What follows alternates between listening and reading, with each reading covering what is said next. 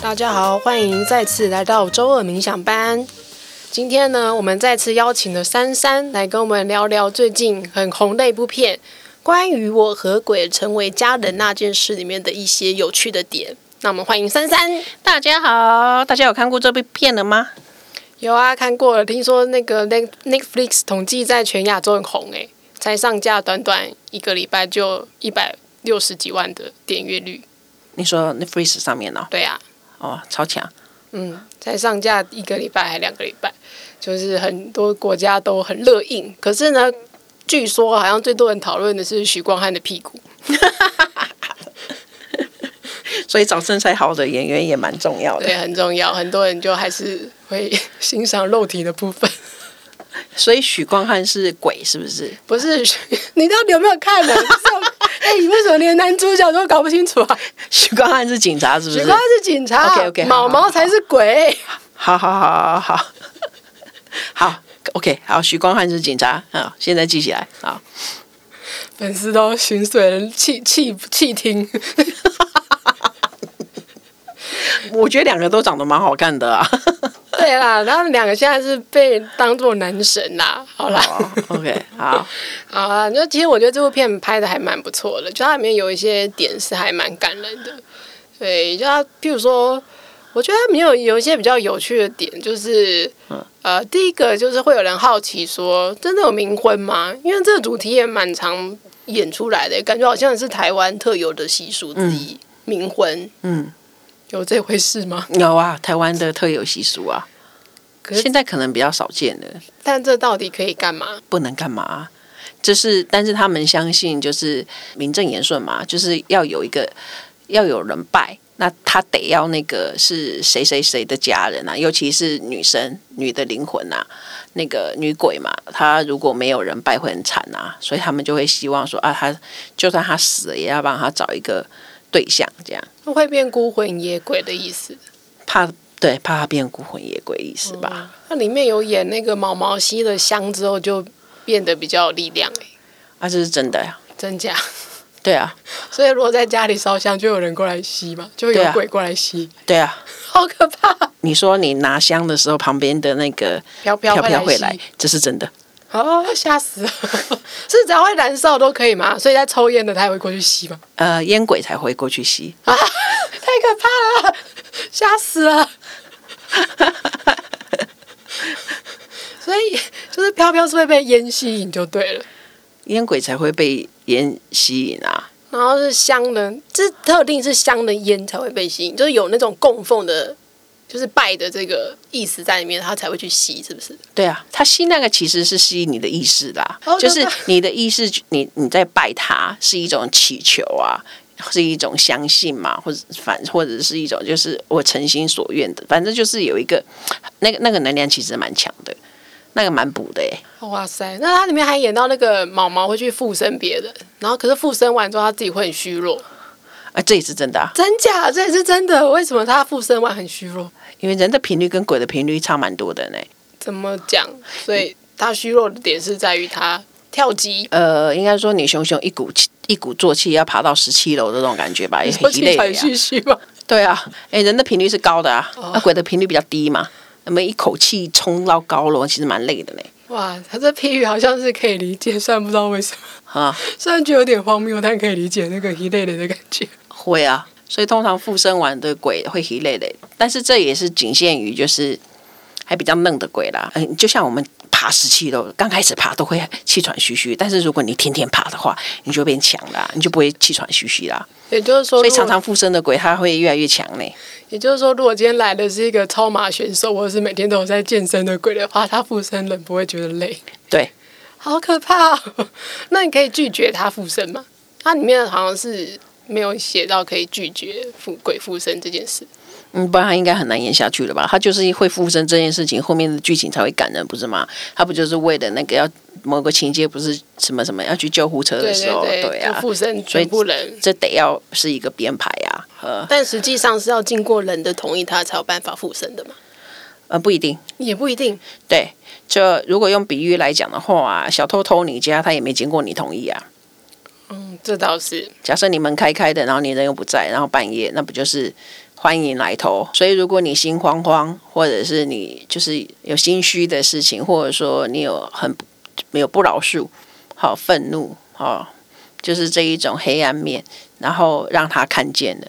就像小偷进你没有关的家门一样，那么呃，那些想要上身、想要附身的灵体，他也会找你。这样能量越强的，他就越不需要你的同意，他就直接来了。就像那个彪形大汉要偷你家，好可怕，你就比较没有抵抗能力。所以平常就不要门开开的啊！你要你要这样想来对。你平常出门的时候，或者你晚上睡觉的时候啊，还是你刚回到家的时候，你都要去把门锁好，不是吗？那怎么把门锁好啊？要怎么把门锁好？对这些事情要有警觉性吧。我觉得人类对于灵体附身这件事情警觉性超低的。哎，你怎么说？不然怎么会有某个频道很红呢？不就是附身给人家看的那种频道就会很红呢？哦，对耶，很多人会喜欢看呢。那像那个鸡童啊，或什么，不是从小大家都会看，而且有些人会标榜自己可以被附身呢，好像是个。所以被附身很厉害吗？拜托，是你意志不坚才会容易被附身吧？你有一些的奇思妙想，你才会被附身的好吗？你没事干嘛要被人家附身？明明就有讲说正神才不会附人家的身，邪魔歪道才会去附你的身。所以呢，你被附身也不叫做是奉献，不是？那叫什么？对自己的一种惩罚，或者是或是一种炫耀自己跟别人不一样吧？嗯，其实不只是那个宗教。宫庙看得到啊，身心灵也都看得到啊。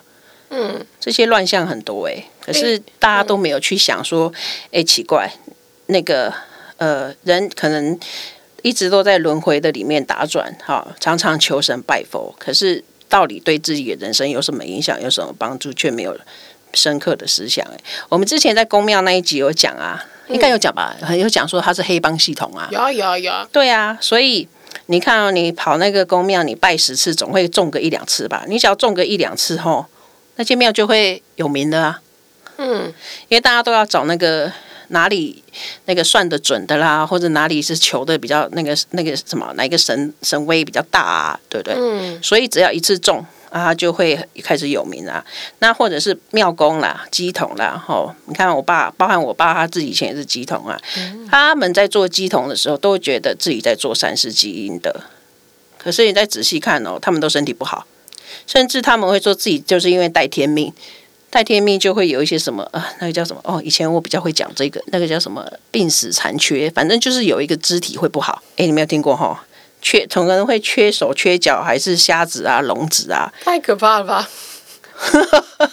我觉得听起来很可怕呢，很可怕啊！因为你现在脑筋清楚啊，你有在我学校啊？你这样感觉很像是去赌博，然后就被那 他明明就是黑帮系统的感觉，而且他还会说什么啊？因为他们是泄露太多的天机，所以他们才会那个气色很差，或者是事业不好啊。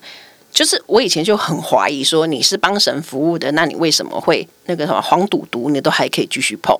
我就超怀疑的。我自己在我的极道疗愈师的那书里面，我有写，我超怀疑我爸的，这怎么会是神呢？你为神服务，那你为什么会就是你自己的生命怎么会是这样子的光景？然后我们家还会做这些阿里不大的事情，我超怀疑的。对，就之前有提过说，不需要跟灵体有太过密切的来往。但是这里面有演到一些是靠鬼办案的，其实就是靠毛毛啦，就等于像是毛毛想要完成他的遗愿，他想要知道他为什么会死，嗯，他想要抓到那个撞死他的凶手。对啊，那靠鬼办案就是靠飘飘办案这件事情常发生嘛？这可能要问警察，但是在我的逻辑里面，我觉得很合理啊，因为人那个啊，如果枉死的话，他是能量很强的耶，他的执念很强的意思吗？能量也会很强，执念很强的时候，你的能量也很强，所以才会有那些托梦啊。所以其实这部片其实整体贯穿全剧的话，其实就是毛毛的执念很强嘛。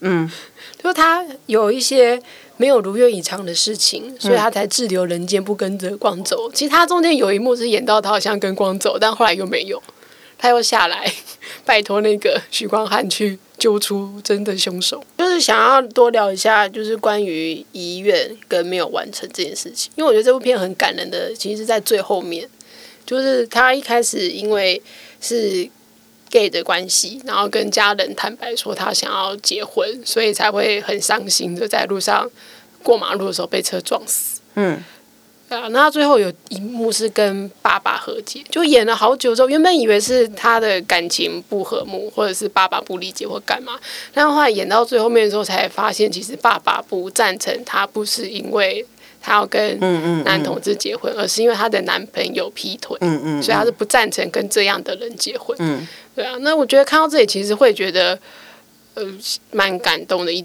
嗯，或者说觉得蛮。惆怅的吧，就是其实他爸是很爱他的，可是就是没有把话说清楚，或是在那个当下他觉得说不出口，然后就造成这个误会，然后他儿子就意外的死亡。然后如果没有人跟他讲话，也许他爸就会一直带着这个遗憾，就过着一辈子。所以你觉得很感动？我觉得感动的点是，我觉得会想要哭的点是，为什么很多人在活的时候不把想讲的话讲出来，或者是为什么？很多人在活着的时候不敢做自己想做的事情，就是到底在害怕什么，然后过得就留了很多的遗憾在人间。对，我的疑问是这个。你问我，我怎么会有办法回答你？因为我就不是这种人啊。不，但是大部分的人可能都是这样子的啦，想讲的话都没讲，想要表达的还不敢表达。嗯嗯。那我自己是做了很多的那个临终个案。我看到这么多人的那个遗憾，都是没有跟家人和解，呃，或者说遗憾自己怎么没有做自己真正想要做的事情。在做这些个案的时候，我也有被启发啦，嗯，但我被启发的点能不能当成别人也打开的那个点，我就不知道了。这样，我被启发的点就是他人生活到那最后的那个关头了，然后他那个呃。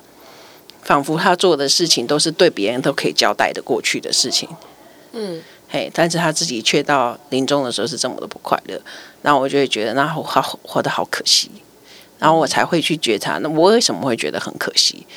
那我才会知道说，原来对于想做自己能够做的事情，或是呃能够见自己想见的人，去自己想去的地方，嗯，这些是这么的珍贵，这样，嗯，好。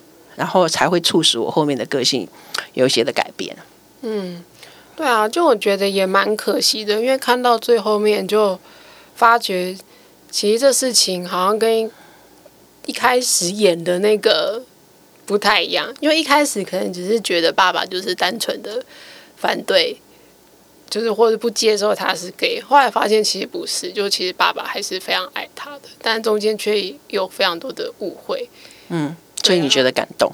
就是感动的点，就是在于，嗯，可能很多事情一开始会跟自己想的不一样吧，然后可能就会因为可能不敢说出口，不想说出口，或是害怕说出来会怎么样，然后就这个误解就变成一个遗憾。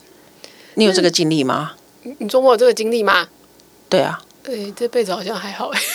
那你怎么会觉得感动呢？可能我其他辈子有吧。哦。因为这一趴我没有感动呢，那你感动点？因为我从前面我就觉得后面会这样演呢，真假？不然，因为戏剧一定要很多的反转啊，是没错啦。哎呀，而且我觉得现在这个时代，就是你在反同的话，你真的是有点政治不正确。所以他，而且他要找的是同志来当主角，怎么可能后面就是没有爸爸来理解儿子这种？这种感人的剧情呢，这一定有的啊！所以我，我、欸、真的是时代的变化。要是以前的话，一定是悲剧。十几年前的通常都是悲剧。十几年前没有什么同志喜剧，不管怎么样，最后都是很惨。不过这部戏对于同志还是有很多刻板的标签，不是吗？所以我在我的粉钻才写说。我还是有点疑惑，除了他遗愿他完成了，比方说他真的就是感觉到无条件的爱，所以他跟着光走了。所以这个我觉得就是以我的职业来讲的话，他有点对。然后，然后这个无条件的爱是会感动的。但我感动的点是救护车他开到的时候，他是那他，因为他剧情的设定就是他那个这么。这么密集的上升的话，那他是有可能会魂飞魄散，所以他等于是冒着魂飞魄散的风险，也要去救许光汉嘛。对，这种大爱我才会觉得有感动我。那你说那个呃，可预期的那个父亲一定可以理解孩子，那时候我就还好嘞。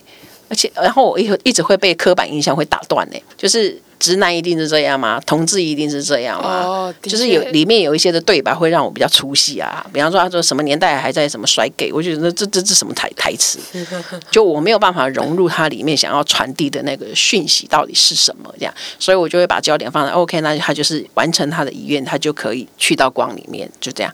哦，所以你的感动点是这个？哎，对，其他我都没有什么 feel 嘞。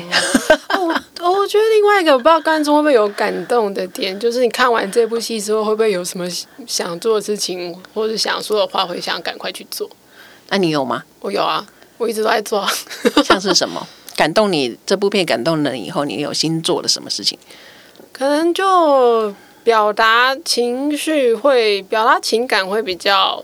直接一点吧，以前可能会也是会担心说这样讲完之后别人会怎么想，会觉得很奇怪啊，或干嘛，或者想要干什么的时候，你可以举个例子。举个例子哦，可能跟家人之间吧，譬如说有时候你可能可能就是很感谢他，或者是干嘛之类，但有时候会觉得好像很别扭，就觉得这有什么好说的？嗨，但现在就会觉得，就算很别扭，就是也就是也要跟他说，像。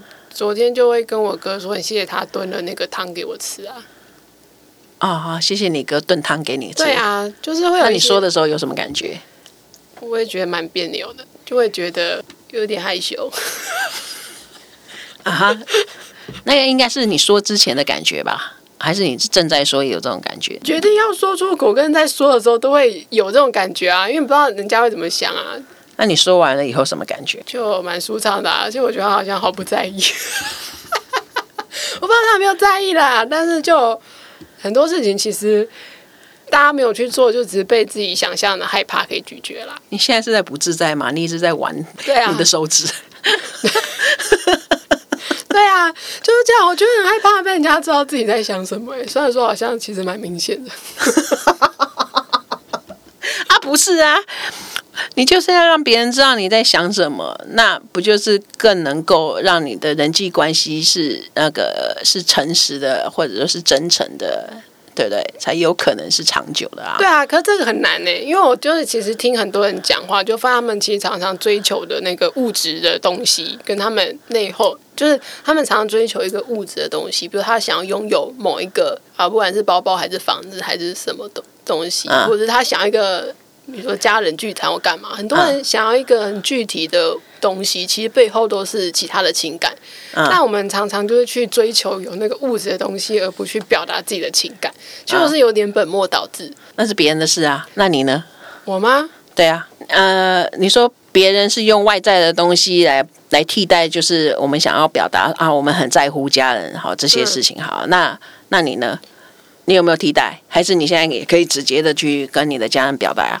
你就是很在乎。现在的重点应该是说，我做这件事情是因为我觉得怎么样？因为有些人就是做一些事情，就是看不懂他在干嘛，就是比如说像我觉得一些父母的爱也是会让人很看不懂。比如说就是有一种饿叫做阿妈觉得你饿，对不对？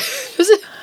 就是他可能会给一些你根本不想要的东西，或者你根本不需要的东西，但其实他背后是有别的感情在。所以我觉得我现在就比较是在于说，就直接去表达我的情感吧，或者说如果这样做的话，我会觉得怎么样之类的。就是多去讲一些这个行为背后的感受吧，不是只是一直在举例举例举例，听众要举例听故事才有办法印象深刻。我现在有点难呢，就譬如说像。像我妈很喜欢买很多食物给我们，嗯，然后我常常就跟她说冰箱已经很爆炸，但是我知道她其实就是关心我们这样，然后我就会跟她说谢谢啦，什么就是哦，我知道，嗯，就是现在很够吃啊，就是我觉得他可能就是希望我们过得好吧，就是要去让他知道我们其实过得很好，那我们会照顾自己，然后他这些东西我们都有吃，但就是现在就是有点太多，然后不是只是一直拒绝他说不要吃这个，大概是这样。就那你那你跟你妈说了以后，你你有什么？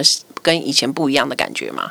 不一样的感觉就是他可能也比较能够理解吧，就他可能就是他主要就是担心吧。哎、欸，我是问你，你有什么不一样的感觉？你跟我扯你妈的反应干嘛？我有什么不一样的感觉吗？对，就比较不会吵架，就比较不会有吵冲冲突啊、误会。那那个是后面的发展啦。我说你讲了以后，你有没有不一样的感觉？哦，比较舒坦。你看，你还不是一样？我问 A，你给我答 B、C、D。我也觉得我已经讲过了，不一样，不一样。问感觉就回答感觉，问发展才讲发展。就像我们在做一个对话的时候，我们对话里面一定会有观点、立场、信念，嗯，还有我们要去的地方，这些其实都还蛮，你越知道那个架构，或者越知道你在想什么，你的情绪是什么，或者你要让透过这个对话去到哪个地方，是有助于你的关系的啊。哦、呃，如果是这样的话，可以补充一点啊，就是我就是表达了，我知道他很爱我，那我也很爱他，这样我拒绝他的时候比较不会不好意思。嗯，你看人家这样讲，人家才听得懂吗？我现在开始讲人话了，是不是？那不然你刚才讲什么？不是啊，你突然间问我，我真的是没有想法，我要整理一下没？我在看电视的时候没有跟我自就没有想那么多啊，我只是看到剧情觉得，嗯，好像，然后加上最近有练习一些解读的个案，我是就是最近的心情，因为就听很多别人的故事嘛，然后其实看电影或是电视也是在看一个故事啊，是啊，对啊，所以常常就发现这个故事有一些共通点嘛，嗯，嗯，你也正在写你的故事啊，对啊，我对最伟大的编剧家就是大家自己，对啊，所以你刚刚也正在写你的故事啊。嗯，对，也就是有意识的知道你正在写故事，就差在这里。人都在写故事，只是有没有意识。无意识的话，就会一直在轮回，按照过往的习气，好，也就是我们说的那个灵魂印记，在在重复上演，就叫做轮回。那有意识的知道自己正在写故事，才可以换其他不同的版本来演出。对啊，我觉得看完这部片，让我最大的感想就是要。把你想说的话说出来，或者你不明白人家为什么这么做，要去问出他背后的动机。嗯，嗯，很好啊。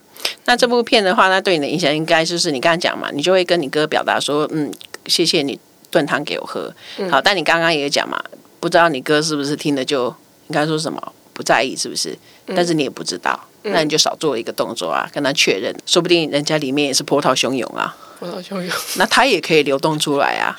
说不定他也是不好意思讲啊，铁定的吧？我觉得大家都很不好意思哎，我觉得很妙哎，大家就是我不知道是不是大家，但是我自己会很害怕人家知，就是我会觉得害羞，害羞？就我不是说，就算哎，上次我觉得我很震惊哎，上次我跟珊珊聊天的时候，就跟她说我很喜欢黄黄啊，你都不觉得我很喜欢黄黄吗？就我很喜欢跟黄黄玩啊，他说你都不觉得我很喜欢他吗？所以我就很震惊啊，就是哎都没有人知道，其实我很喜欢，我很喜欢跟他玩，所以我喜欢他，就是他这个人这样，不会这样的联想。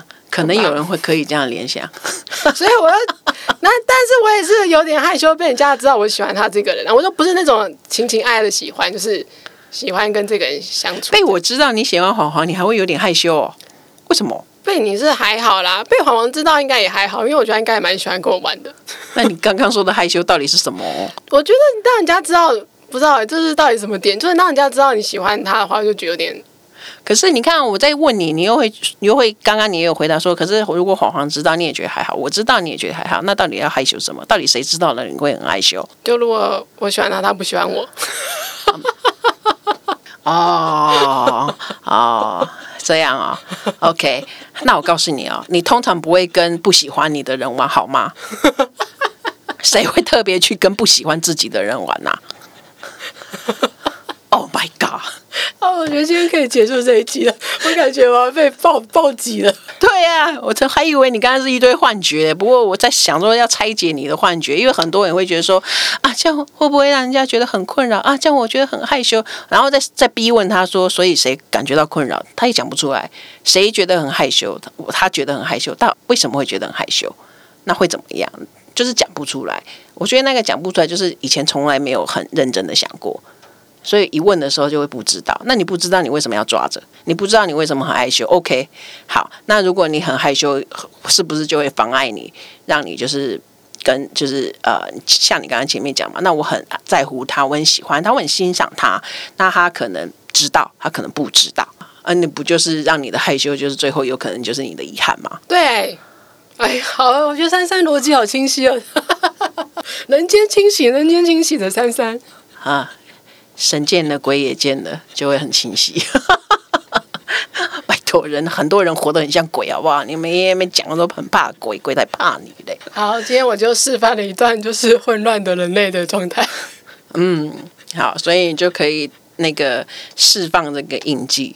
嗯，害羞有有可能是那个以前的城市嘛啦，就是我们说灵魂的城市嘛，那可能是你以前累积来的。好，但是你现在也看到，嗯、那你也知道，你继续害羞，它有可能会影响你的如愿以偿。那你就要可能要去选择另外一种表达。就像我之前真的就是内向害羞型的啊，但是现在怎么会看不出来呢？那就是因为我有意识到我的害羞内向，它会阻碍我啊。我的害羞内向让我在找工作的时候，我只敢找那个啊行政助理。嗯，好，找那个啊那个餐厅的那个内场，然后可是内场我做一天就被吼出去啦，啊，笨手笨脚的出去。嗯，好，所以我就做不好那场啊，所以我才会在外场那边很发抖的那个端盘子，然后盘那个那个碗又卡豆还烫伤。嗯嗯，哎呀，所以我就看到我的内向跟我的害羞会让我的很难存活，因为那个时候我已经要为自己就是付房租跟那个呃付学费嘛，嗯，所以我就被迫，我觉得那时候因为那时候才十六岁，还想不通人生有什么样的哲理，只能觉得我被迫我一定要外向，不然我会我就没地方住了。我吃饭都有困难的，这样，所以我就选择去学习怎样那个呃开口跟人家聊天，或者什么时机要聊什么才是对的聊天呢？还不是这样一步一步的学，学到后后面没有人知道我是内向害羞了。跟你们讲，你们还觉得傻小，只有保罗 可以认同我真的是内向害羞。随便举例就会知道这是真的，因为我就不，你看我不太喜欢社交啊。嗯，有有，你那天讲之后我就可以理解了，因为。有一些人就是看起来是社交型的，但他其实是需要独处的，就是看起来很矛盾。对，就是看起来好像他很喜欢跟人群相处，很需要就是到处跑来跑去，但他其实一个人的时候是很自自在。你今天呢，我们就用这一段话来跟听众朋友做个呼吁，那也为我们今天的灵异系列做个结尾。谢谢大家的收听，那我们下次再见喽，拜拜，拜拜。